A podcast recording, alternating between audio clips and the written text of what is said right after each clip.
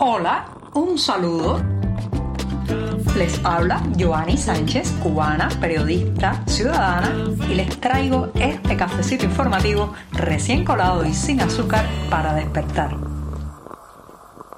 El mes llega a su fin, la semana informativa también, y este podcast se despide hasta el próximo lunes. Hoy todavía estoy aquí con un café recién colado para darme el primer sorbito de este 30 de junio de 2023 y luego comentarles los temas más importantes sobre Cuba en la jornada. Así que voy con este cafecito amargo. Después de este buchito, les cuento que ha llegado este viernes la noticia de que ayer, 29 de junio, en Madrid, falleció el cubano, escritor, político e intelectual Carlos Alberto Montaner. Se trata de una triste noticia porque Carlos Alberto Montaner era sin duda una de las figuras cimeras del pensamiento político y también, digamos, del debate cubano. Incluso recuerdo que en los años 90 eh, eran muy escasos los libros que podían circular de él en la isla porque estaba absolutamente censurado. Recuerdo que me había llegado un volumen forrado, como se forraban los libros en ese entonces, para evitar que las miradas de la seguridad del Estado se posaran en el título y el autor. Y a partir de allí conocí, eh, digamos, todo el pensamiento y también las habilidades verbales y de escritura de Montaner.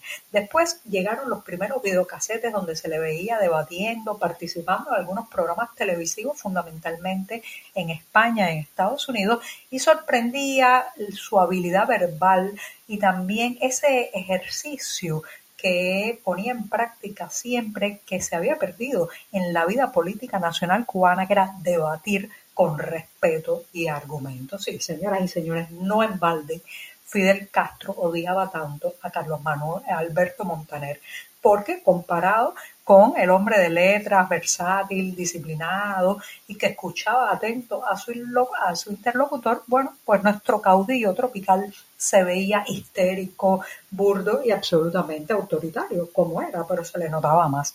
Eh, recuerdo que muchos fantaseábamos con un hipotético duelo oral entre ambos, del que no cabía duda quién iba a salir victorioso. Claro está, quién convencería más a la audiencia, quién emocionaría mejor, quién esgrimiría los datos más fiables. Sin lugar a dudas, Montaner, el exiliado que escapó de la isla en 1961. Me imagino que la pesadilla de Fidel Castro era topárselo algún día en un evento internacional y que se diera esa esgrima verbal de la que iba a salir sin duda mal parado. También cuando abrí mi blog Generación Y en 2007, uno de los primeros ataques que recibí por parte de los voceros oficiales es una supuesta eh, preparación o un supuesto entrenamiento que me había dado Montaner en España para volver a la isla y abrir una bitácora. Fíjense qué rocambolesca historia.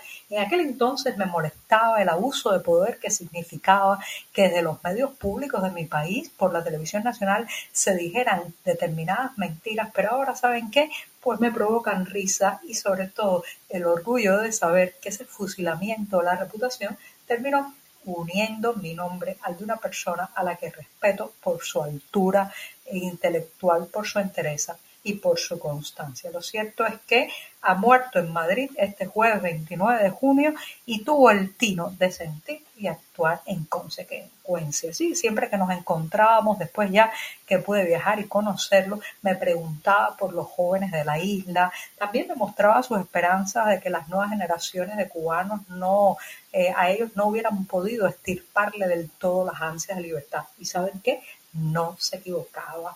El 11 de julio de 2021 ratificó la ilusión que él tenía, que los cubanos seguían teniendo ese deseo libertario, esas ansias de cambio, esa inspiración democrática. Lo demostraron en las calles cubanas al grito de libertad. Su más reciente columna de despedida, cuando Montaner en mayo pasado pues dijo adiós al periodismo también, también muestra parte de su grandeza.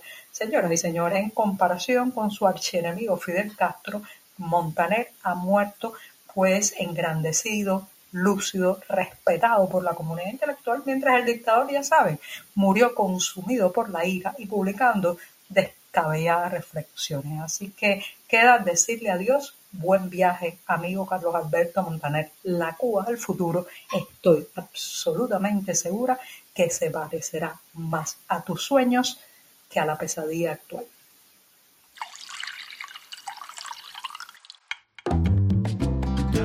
Si eres de los que te gusta estar bien informado, síguenos en 14ymedio.com. También estamos en Facebook, Twitter, Instagram y en tu WhatsApp con este cafecito informativo.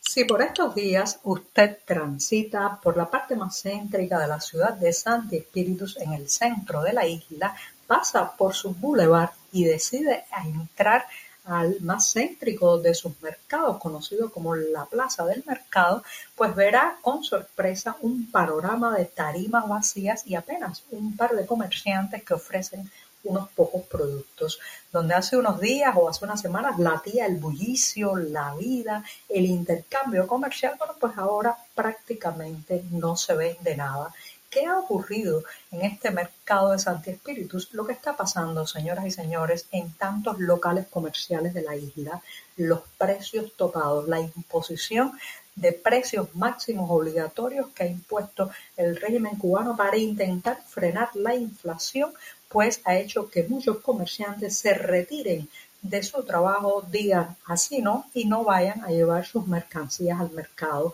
el afectado final, el cliente, que no recibe el producto y que no encuentra otra manera ya de alcanzar unas cebollas, un poco de ajo, unas malangas o una yuca, sino es sumergiéndose en el mercado informal con la consiguiente, digamos, fragilidad que tienen las redes eh, de mercado informal o de mercado negro, porque allí eh, las posibilidades de regatear, las posibilidades de recibir la mercancía que se paga son mucho más, eh, digamos, difíciles de garantizar. Así que ya sabe, el, beso de la muerte del mercado, que son los precios topados, ya está haciendo el efecto y son mercados por toda la isla que están vacíos, prácticamente muertos.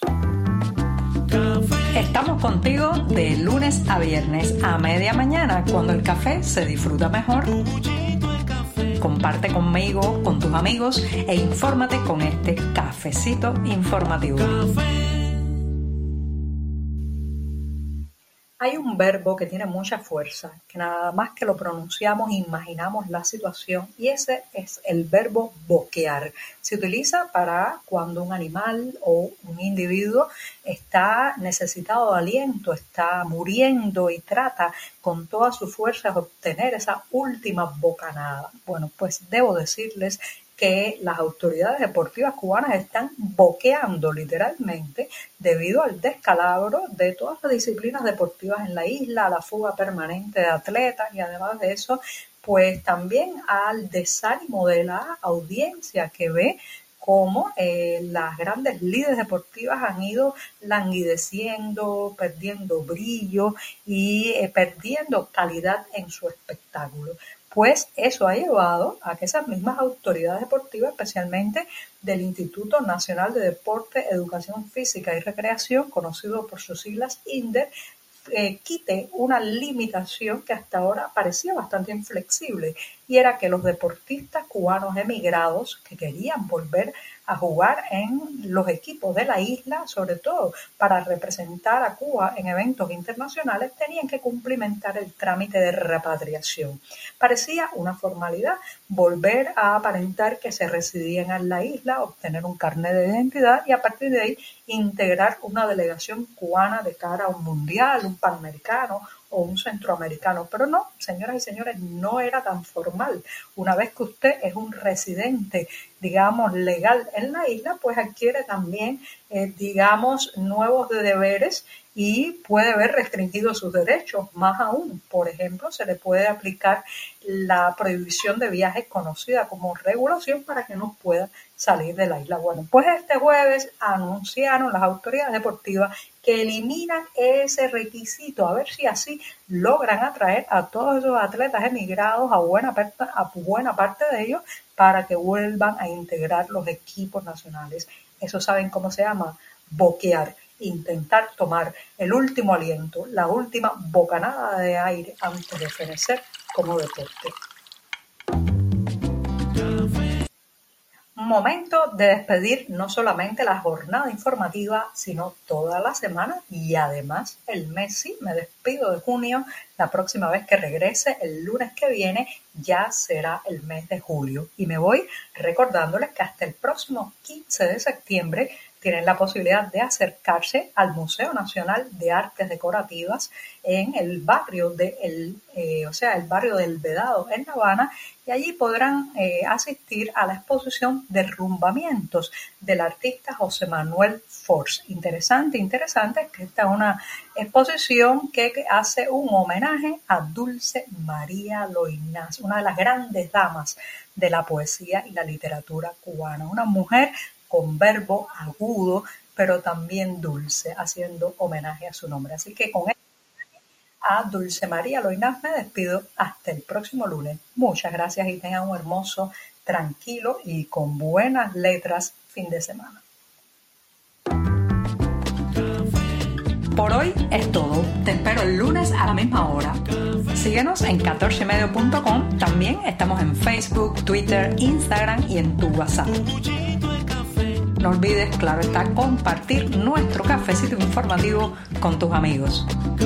Muchas gracias.